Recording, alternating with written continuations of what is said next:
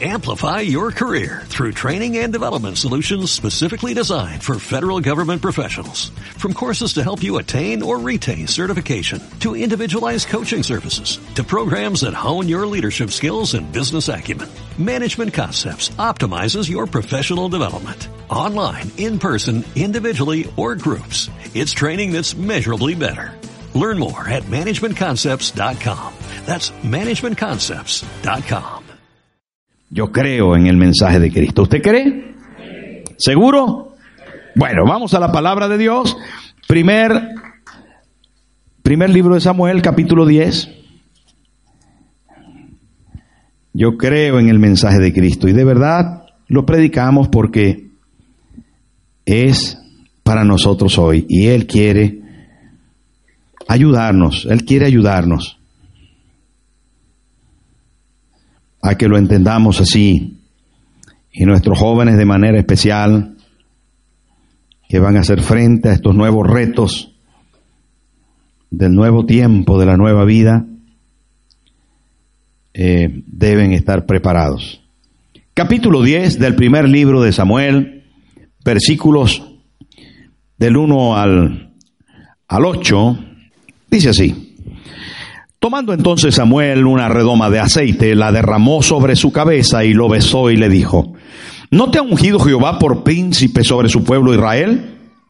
Hoy, después que te hayas apartado de mí, hallarás dos hombres junto al sepulcro de Raquel en el territorio de Benjamín en Celsa, los cuales te dirán, las asnas que habías ido a buscar se han hallado. Tu padre ha dejado ya de inquietarse por las asnas y está afligido por vosotros diciendo, ¿qué haré acerca de mi hijo? Y luego que de allí sigas más adelante y llegues a la encina de Tabor, te saldrán al encuentro tres hombres que suben a Dios en Betel, llevando uno tres cabritos, otro tres tortas de pan y el tercero una vasija de vino, los cuales, luego que te hayan saludado, te darán dos panes, los que tomarás de su de mano de ellos Después de esto llegarás al collado de Dios, donde está la guarnición de los filisteos. Y cuando entres allá en la ciudad, encontrarás una compañía de profetas que descienden al lugar del lugar alto y delante de ellos salterio, pandero, flauta y arpa, y ellos profetizando. Entonces el Espíritu de Jehová vendrá sobre ti con poder, y profetizarás con ellos, y serás mudado en otro hombre. Y cuando te hayan sucedido estas señales, haz lo que te viniera a la mano, porque Dios está contigo. Luego bajarás delante de mí a Gilgal, entonces descenderé yo a ti para ofrecer holocaustos y sacrificios, ofrendas de paz. Espera siete días hasta que yo venga a ti y te enseñe lo que has de hacer. Hermanos, eh, lo voy a explicar porque es un tema eh, un tanto complicado de entender a la primera aunque hay algunas claves ahí. Y una de las claves es el término señal. Otra de las claves es el término poder del Espíritu Santo. Pero la realidad es que comencemos con este detalle de la señal. La señal es una evidencia de algo.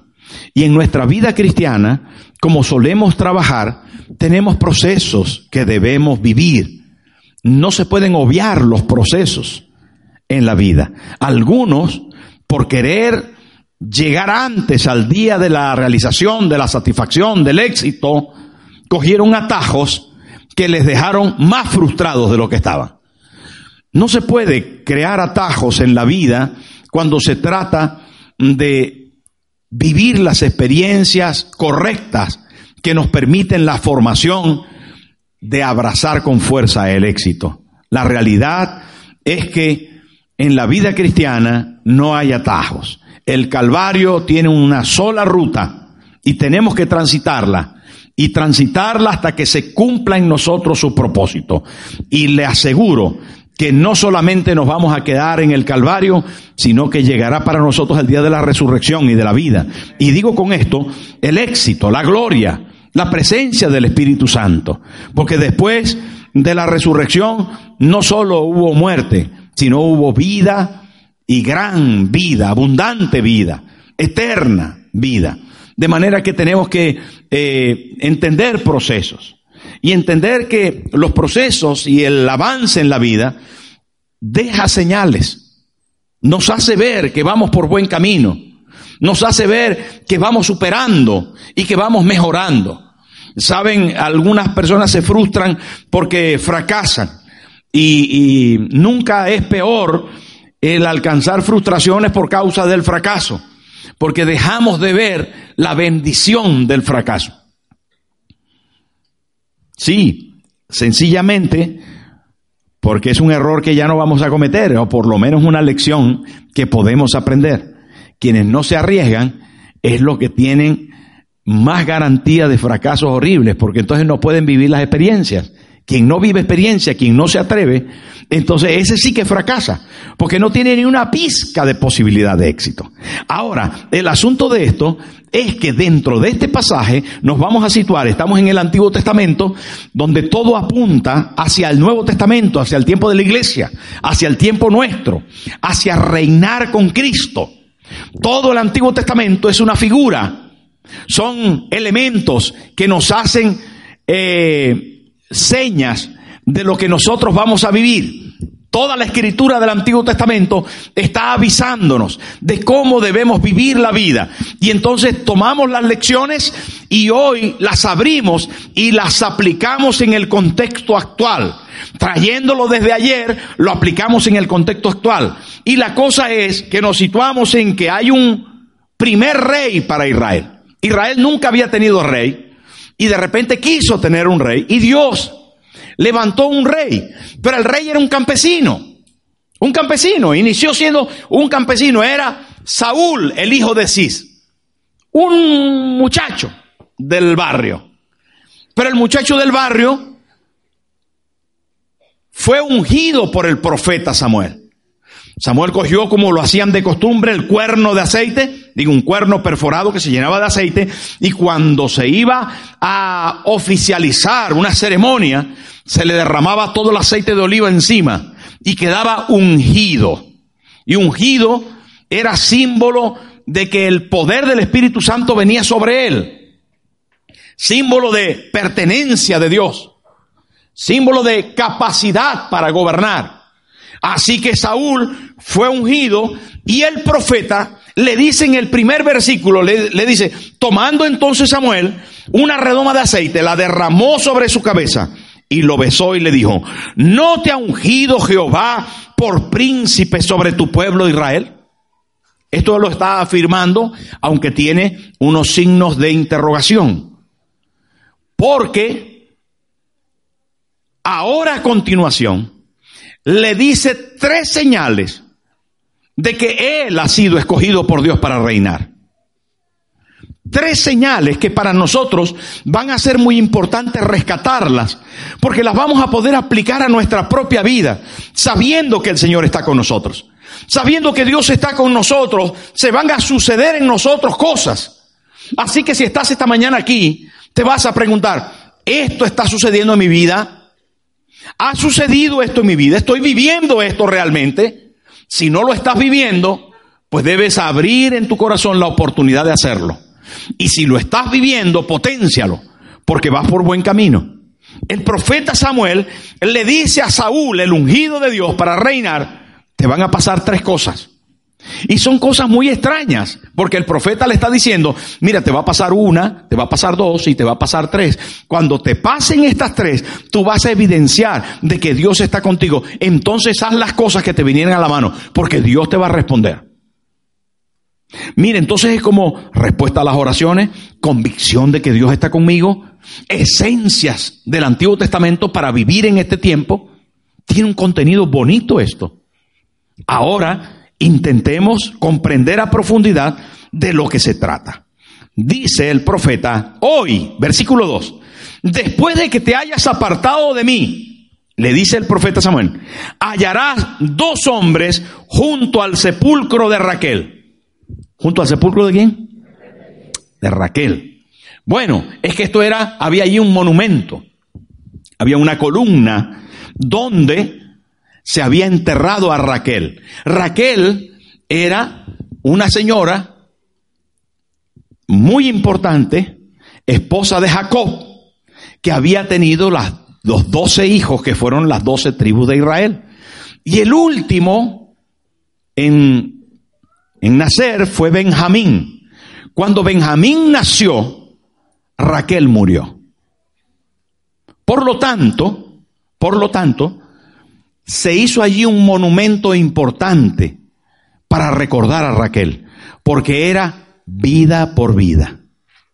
Era una madre que dando a luz había perdido su vida para dejar la vida de su hijo en pie. Saben, e-, este asunto inmediatamente, la primera señal, llama mucho la atención, porque no se queda allí solamente para hablar de esto, sino que el siguiente versículo, la siguiente mención que hace la palabra, dice, dice, dos hombres junto al sepulcro de Raquel, en el territorio de Benjamín, en Celsa, los cuales te dirán, las asnas que había ido a buscar se han hallado. Tu padre ha dejado ya de inquietarse por las asnas y está afligido por vosotros diciendo, ¿qué haré acerca de mi hijo?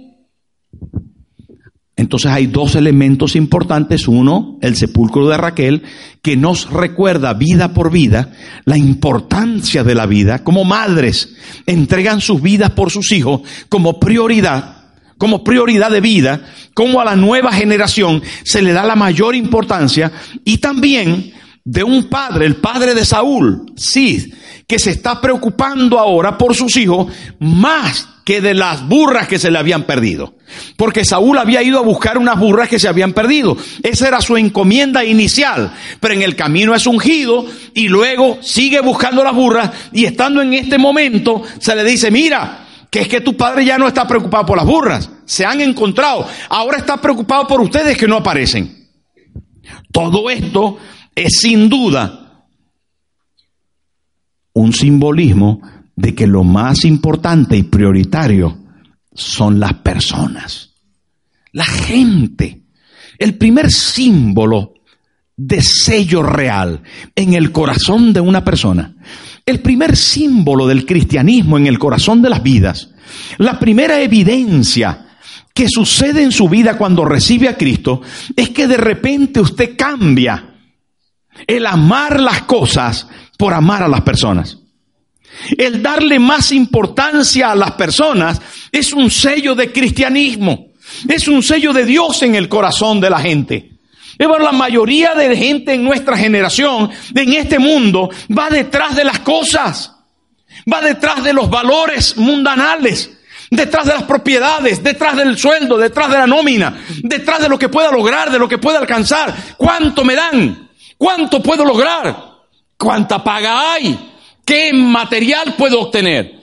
¿Me dan un coche? ¿Me dan un viaje en, crucero? ¿Puedo ir en avión a tal parte? Yo quiero eso. No importa el esfuerzo que tenga que hacer. Yo quiero eso.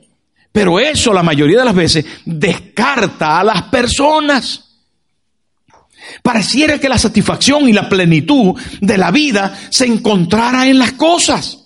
Pero es que así se plantea en la calle. Así se plantea.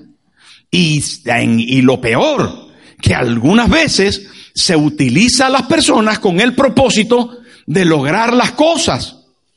Y entonces al lado del gran coche, hay por ahí por un rincón, con poca ropa, una chica. Dice, te llevas el coche y con el coche la chica. Ahora, eso no es ni sexismo, ni... Eso todo el mundo lo ve normal. ¿Ve? Nadie protesta por eso. ¿Saben por qué? Porque en este mundo reina el mal reina el mal, la gente dejó de ver a las personas como la razón de lucha, de vivencia, de amor, el objeto de nuestro amor y de nuestros sentimientos más profundos. ¿Saben, hermano? La primera lección para reinar, la primera cosa que quería instalarse en el corazón de Saúl para que comenzara a reinar sobre Israel, como el rey que Dios avalaría, era que en su corazón debía haber una prioridad, la gente. La gente. Tu esposa debe ser una prioridad. Tu esposo debe ser una prioridad. Tus hijos deben ser una prioridad. Las personas que están a tu alrededor. Necesitamos comprender, hermanos, que el amor debe triunfar, el amor a las personas, no el amor a las cosas. Si aman las cosas, lo repito tantas veces, hermano, si aman las cosas y no a las personas, estás alterando el concepto puro bíblico. Porque las personas se hicieron para amar y no las cosas. Las cosas se hicieron para usar. Y cuando tenemos conciencia de eso, vivimos mejor. Diga conmigo, diga conmigo, vivimos mejor cuando ordenamos nuestras prioridades. Amar es mejor. Es importante eso. Son máximas bíblicas que la mayoría de las veces no lo utilizamos en el diario vivir. Ahora tenemos que tomar esa verdad y llevarla a nuestra casa, llevarla a nuestra calle, a nuestro autobús, a nuestro coche, a nuestro trabajo, y llevarla y trabajar con el propósito de honrar a nuestra familia, de sostener a nuestra familia, de bendecir a los nuestros.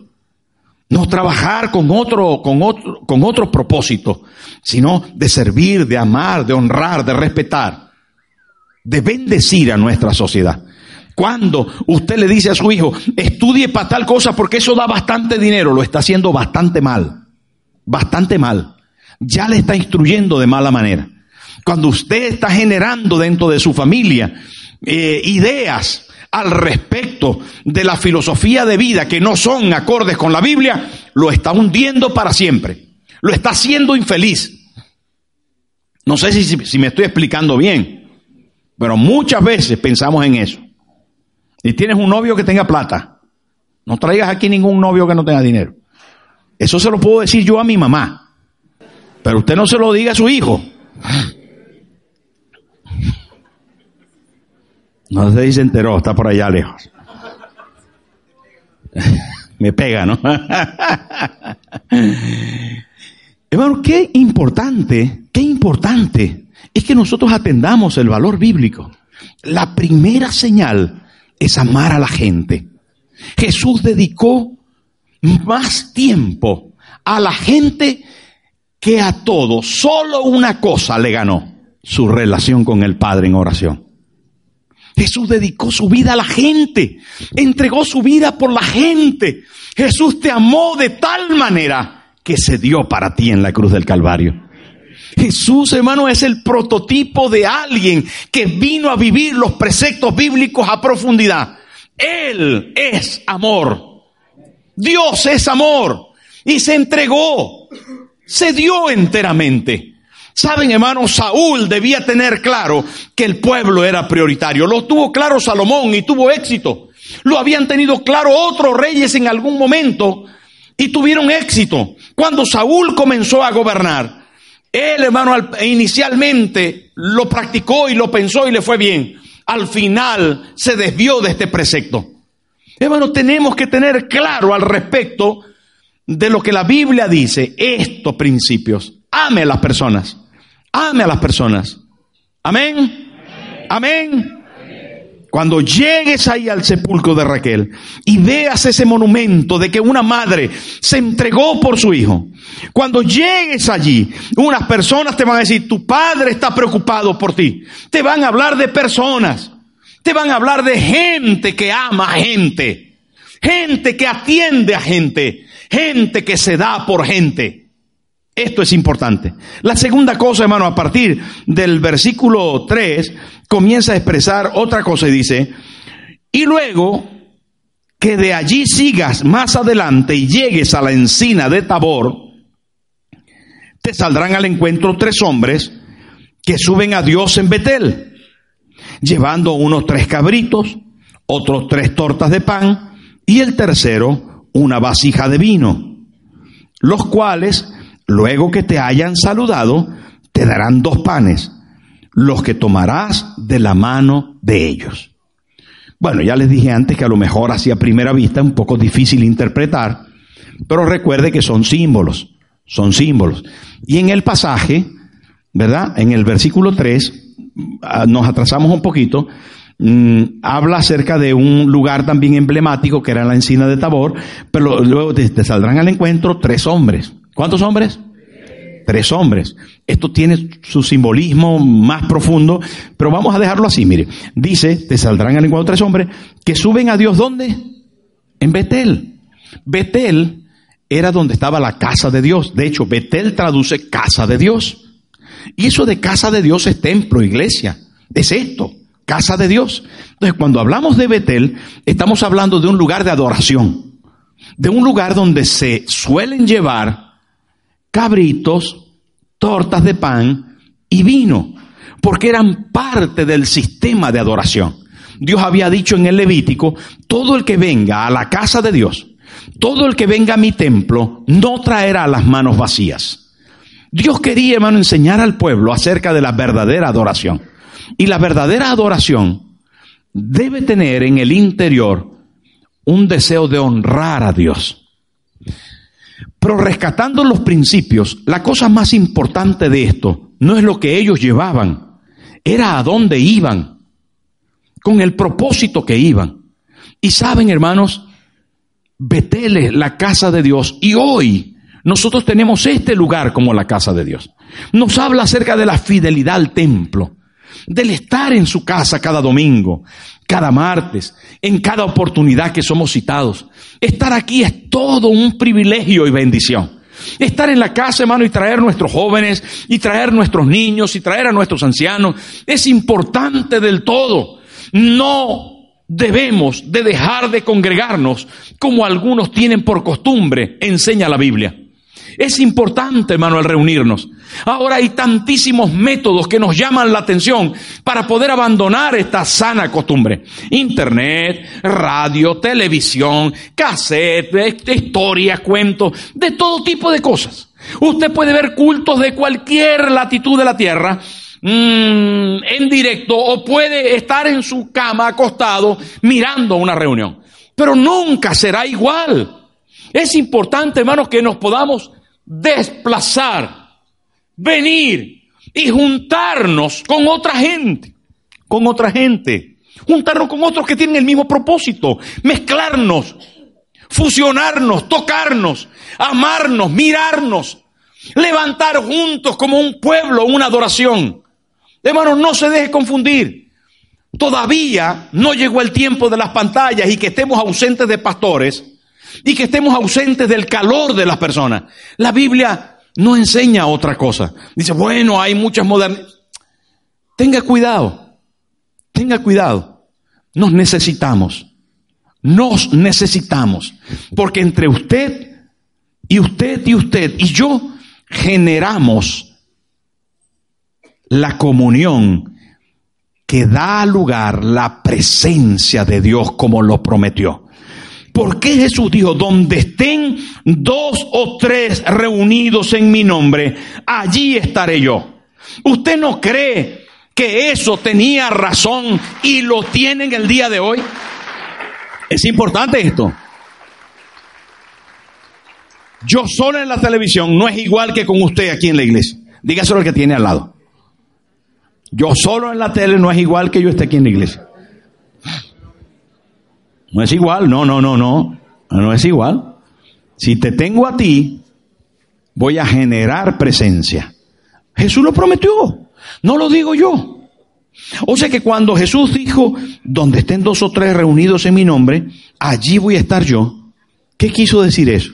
Ah, bueno, pastor, entonces yo veo la, el culto de la televisión con mi esposa, y ya estamos dos. No, hermano, Jesús estaba hablando del congregarse. Estaba hablando del congregarse. No le busques la vuelta a la cosa porque debes venir a la iglesia. Y Saúl necesitaba entender esto. Debía ir a Betel. Debía ir a ese lugar donde había adoración, donde había compañía, donde había comunión y donde había ese propósito de entregar a Dios de lo que nosotros tenemos. De lo que, ¿saben, hermano? Algunas veces hemos em, eh, mal, mal explicado o tal vez mal versado el tiempo de las ofrendas y de la adoración.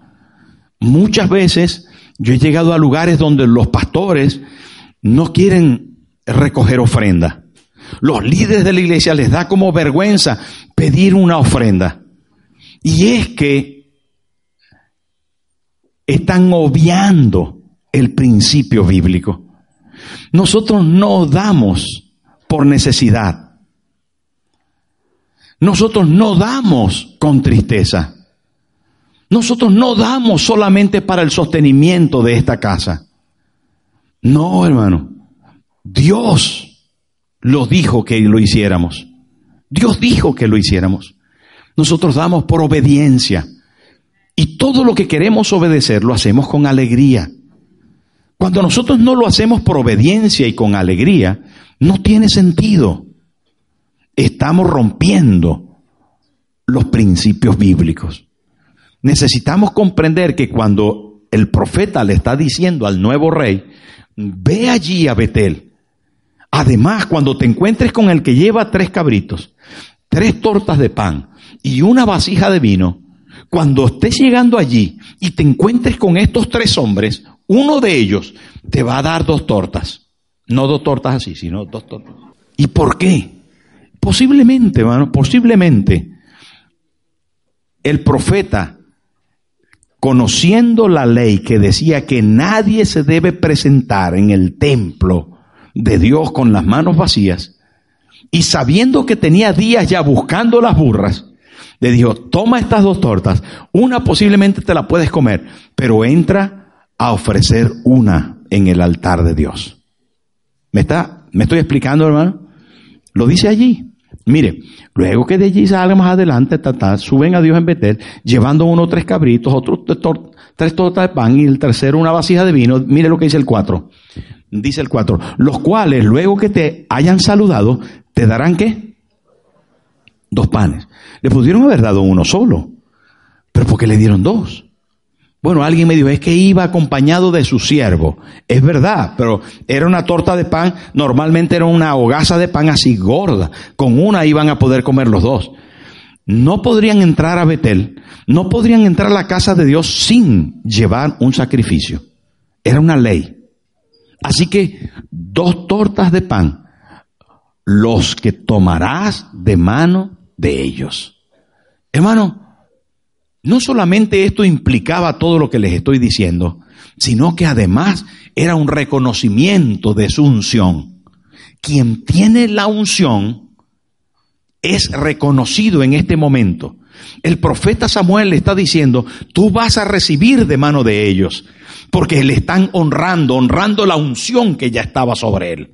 Ahora todo esto es tan bonito y nos quedamos con, con la con el llamado de atención de valorar esta reunión, de valorar cada vez más lo que hacemos en la iglesia. Por cierto, quiero felicitarles, hermanos, porque el viernes, en, en la actividad que hubo de Acuna Matata, que fue muy bonita con los niños.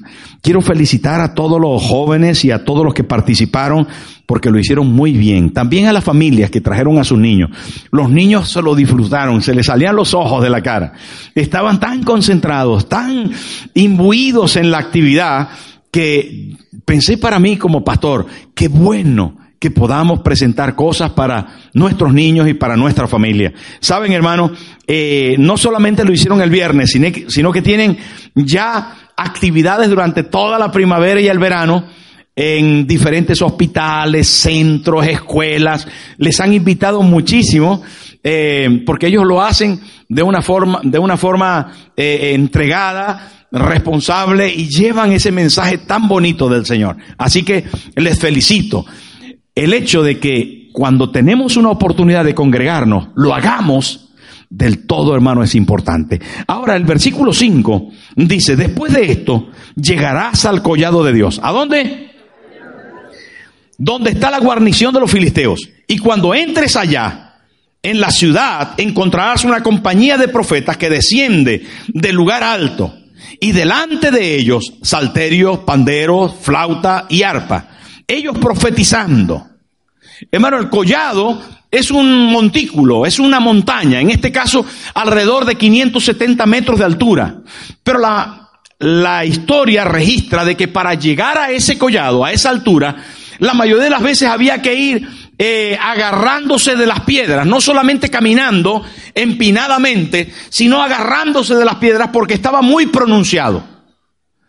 Más o menos algo así como en cuatro patas Había que hacer fuerza y sacrificio para poder subir. De manera que teniendo eso en mente, Saúl tuvo que esforzarse para llegar a donde se le está marcando allí un destino.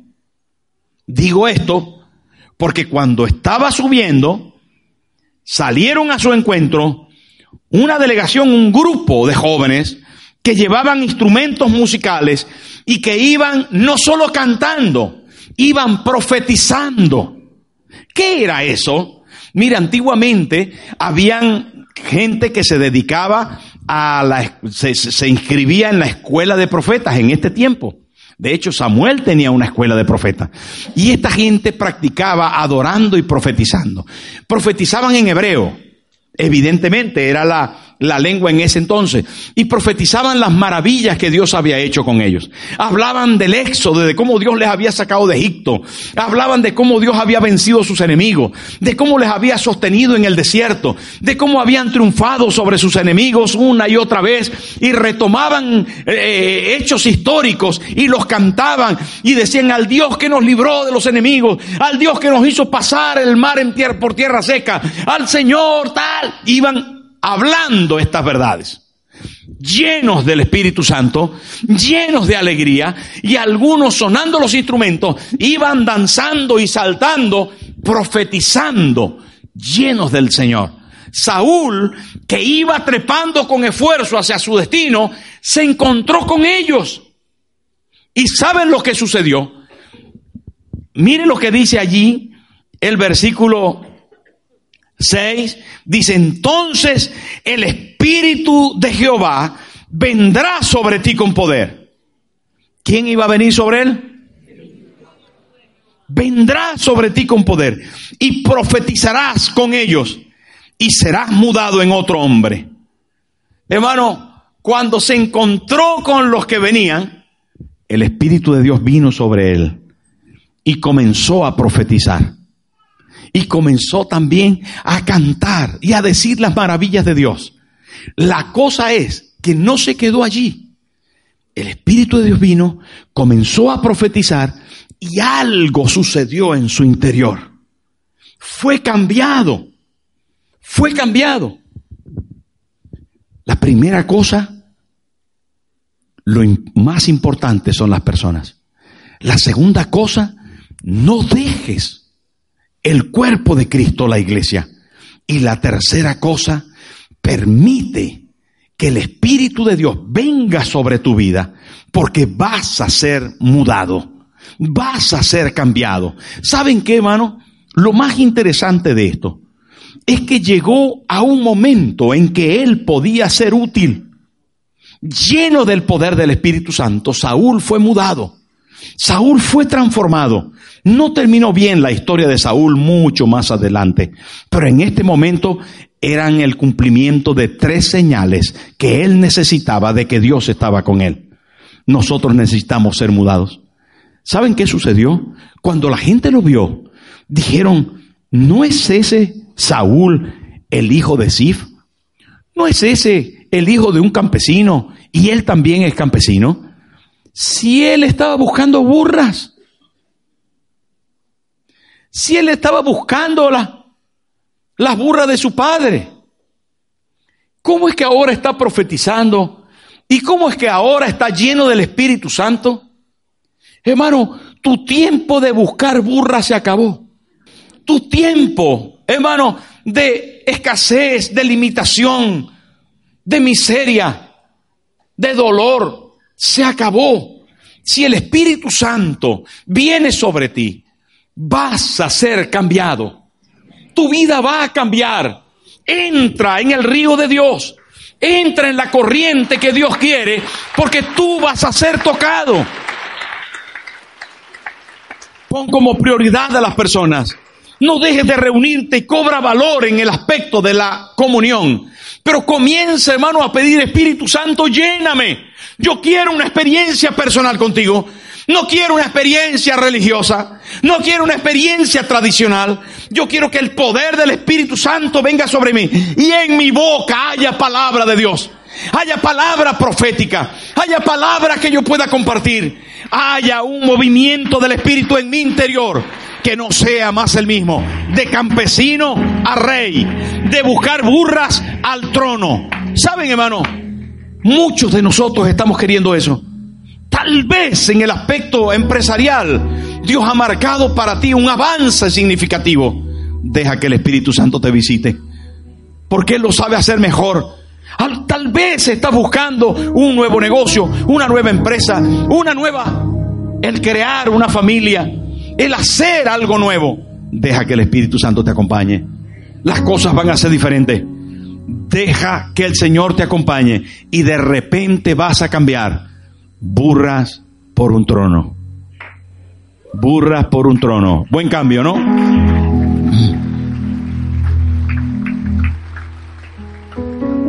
Si has sido hasta hoy buscador de burras, si hasta hoy, hermano, has sido el hijo del campesino, no es poco honorable eso. No, no estoy hablando de eso, no estoy hablando de trabajo. Pero estoy hablando de sueños. Estoy hablando de anhelos. Estoy hablando de futuro. Estoy hablando de gente que quiere ir a más. De personas que quieren cumplir el propósito de Dios en su vida y que la palabra de Dios los impulsa. Estoy hablando de un muchacho que no era nada y de repente era el ungido de Dios. De alguien que no tenía nada a ser el rey de Israel. Y estoy hablando de una muchacha sencilla, la madre, la, la hija de una madre humilde y de un padre humilde, de algún pueblo, tal vez de Venezuela, de Ecuador, de Bolivia, de España, de algún lugar, alguien sencillo que Dios trajo esta mañana para decirte, tengo un plan contigo. No envié a Jesús al Calvario para que tú siguieras igual. Lo envié para que se derramara sobre ti mi espíritu. Lo envié para darte toda la capacidad de que puedas ser cambiado. Y quiero decirte y contestarte esa famosa y antigua pregunta. ¿Puede ser cambiada mi madre? ¿Puede ser cambiado mi padre? ¿Puede ser cambiado mi esposo o mi esposa? ¿Puede ser cambiado mi hijo, mi hija, pastor? puede ser cambiada. Puede ser cambiado mi líder. Puede ser cambiado mi mundo. Puedo tener un cambio. ¿Sabes qué? Te vuelvo a decir lo que dije al principio. Cuba puede cambiar. Venezuela puede cambiar. España puede cambiar. ¿Y sabe qué es lo mejor? Y pueden cambiar porque nosotros, usted y yo, posiblemente éramos bastante peor que a los que estamos esperando que cambien. Y nosotros hemos cambiado o no? Levante la mano los que han cambiado algo. Un poquito. Hemos cambiado un poquito y queda mucho por cambiar, pero algo hemos cambiado. Porque Dios está con nosotros y sabe que, y cuando venga con el poder su espíritu, más vamos a cambiar. Más, más, porque si es posible cambiar, si es posible, si es posible, el Señor está con nosotros y Él es capaz de cambiarnos. Póngase en pie y aplauda fuerte al Señor. A Él, que es el que cambia. Él es poderoso para cambiarnos. Él es poderoso para transformarnos. Sí se puede, sí se puede, sí puede cambiar mi esposo, sí puede cambiar mi esposa, sí pueden cambiar mis hijos, sí pueden cambiar mis padres. Si el Espíritu Santo lo hace, puede cambiar mi jefe. ¿Sabe qué? Puede cambiar hasta mi pensamiento empresarial.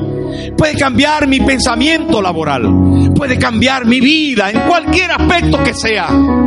Puede cambiar también el diagnóstico del médico. Puede cambiar porque Dios es poderoso. Si el Espíritu de Dios viene sobre ti, profetizarás. Utilizarás la palabra para modelar tu futuro.